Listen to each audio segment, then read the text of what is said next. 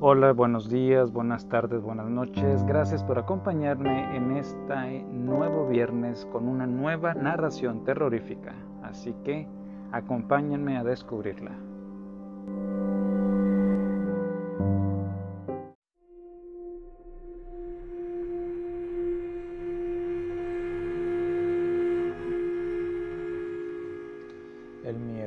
De Ramón del Valle Inclán. Ese largo y angustioso escalofrío que parece mensajero de la muerte, el verdadero escalofrío del miedo, solo lo he sentido una vez. Fue hace muchos años, en aquel hermoso tiempo de los mayorazgos, cuando se hacía formación de nobleza para ser militar. Yo acababa de obtener los cordones de caballero cadete.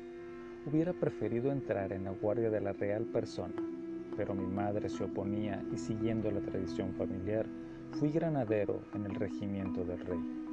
No recuerdo con certeza los años que hace, pero entonces apenas me apuntaba el bozo y yo ya ando cerca de ser un viejo caduco. Antes de entrar en el regimiento, mi madre quiso echarme su bendición. La pobre señora vivía retirada en el fondo de una aldea, donde estaba nuestro paso solariego, y allá fui sumiso y obediente. La misma tarde que llegué mandó en busca del prior de Brandeso, para que viniese a confesarme en la capilla del paso. Mis hermanas María Isabel y María Fernanda, que eran unas niñas, bajaron a coger rosas del jardín y mi madre llenó con ellas los floreros del altar. Después me llamó en voz baja para darme su devocionario y decirme que hiciese examen de conciencia. Vete a la tribuna, hijo mío, allí estarás mejor. La tribuna señorial estaba al lado del Evangelio y comunicaba con la biblioteca. La capilla era húmeda, tenebrosa, resonante.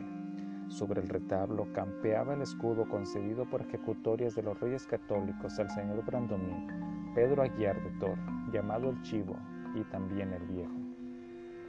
Aquel caballero estaba enterrado a la derecha del altar. El sepulcro tenía la estatua orante de un guerrero. La lámpara del presbiterio alumbraba día y noche ante el retablo, labrado como joyel de reyes.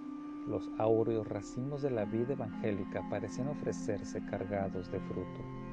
El santo tutelar era aquel piadoso rey mago que ofreció mirra al niño Dios. Su túnica de seda y oro brillaba con el resplandor devoto de un milagro oriental. La luz de la lámpara entre las cadenas de plata tenía un tímido aleteo de pájaro prisionero como si se afanase por volar hacia el santo. Mi madre quiso que fuesen sus manos las que dejasen aquella tarde a los pies del rey mago los floreros cargados de rosas, como ofrenda de su alma devota. Después, acompañada de mis hermanas, se arrodilló ante el altar.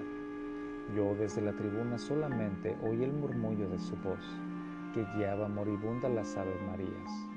Pero cuando a las niñas les tocaba responder, oía todas las palabras rituales de la oración tarde agonizaba y los rezos resonaban en la silenciosa oscuridad de la capilla, hondos, tristes y augustos, como un eco de la pasión. Yo me adormecí en la tribuna. Las niñas fueron a sentarse en las gradas del altar. Sus vestidos eran albos como el lino de los paños litúrgicos. Ya solo distinguí una sombra que rezaba bajo la lámpara del presbiterio. Era mi madre, que sostenía entre sus manos un libro abierto y leía con la cabeza inclinada.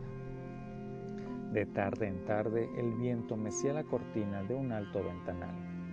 Yo entonces veía en el cielo ya oscuro la faz de la luna, pálida y sobrenatural como una diosa que tiene su altar en los bosques y en los lagos.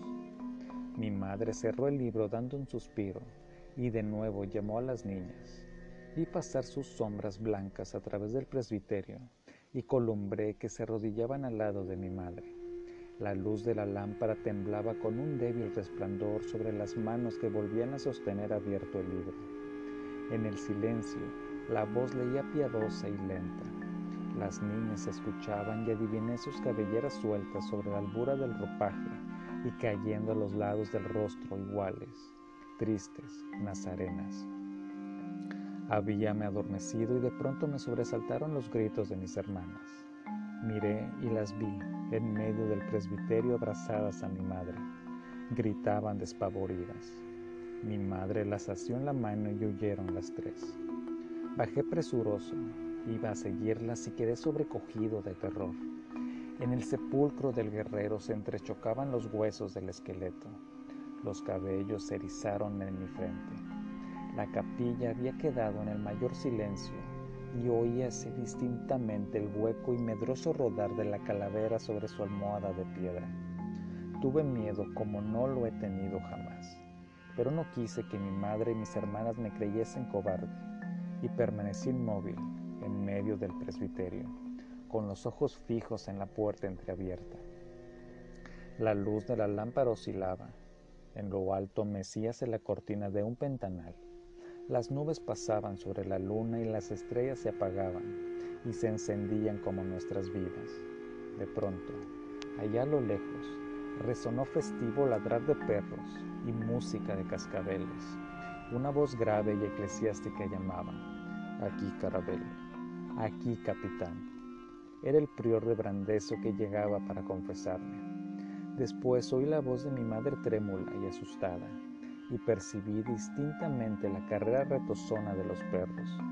La voz grave y eclesiástica se elevaba lentamente como un canto gregoriano. Ahora veremos qué ha sido ello. Cosa del otro mundo no lo es, seguramente. Aquí, Carabel. Aquí, capitán.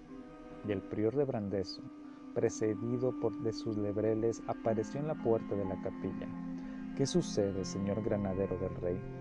Yo repuse con voz ahogada, Señor prior, he oído temblar el esqueleto dentro del sepulcro.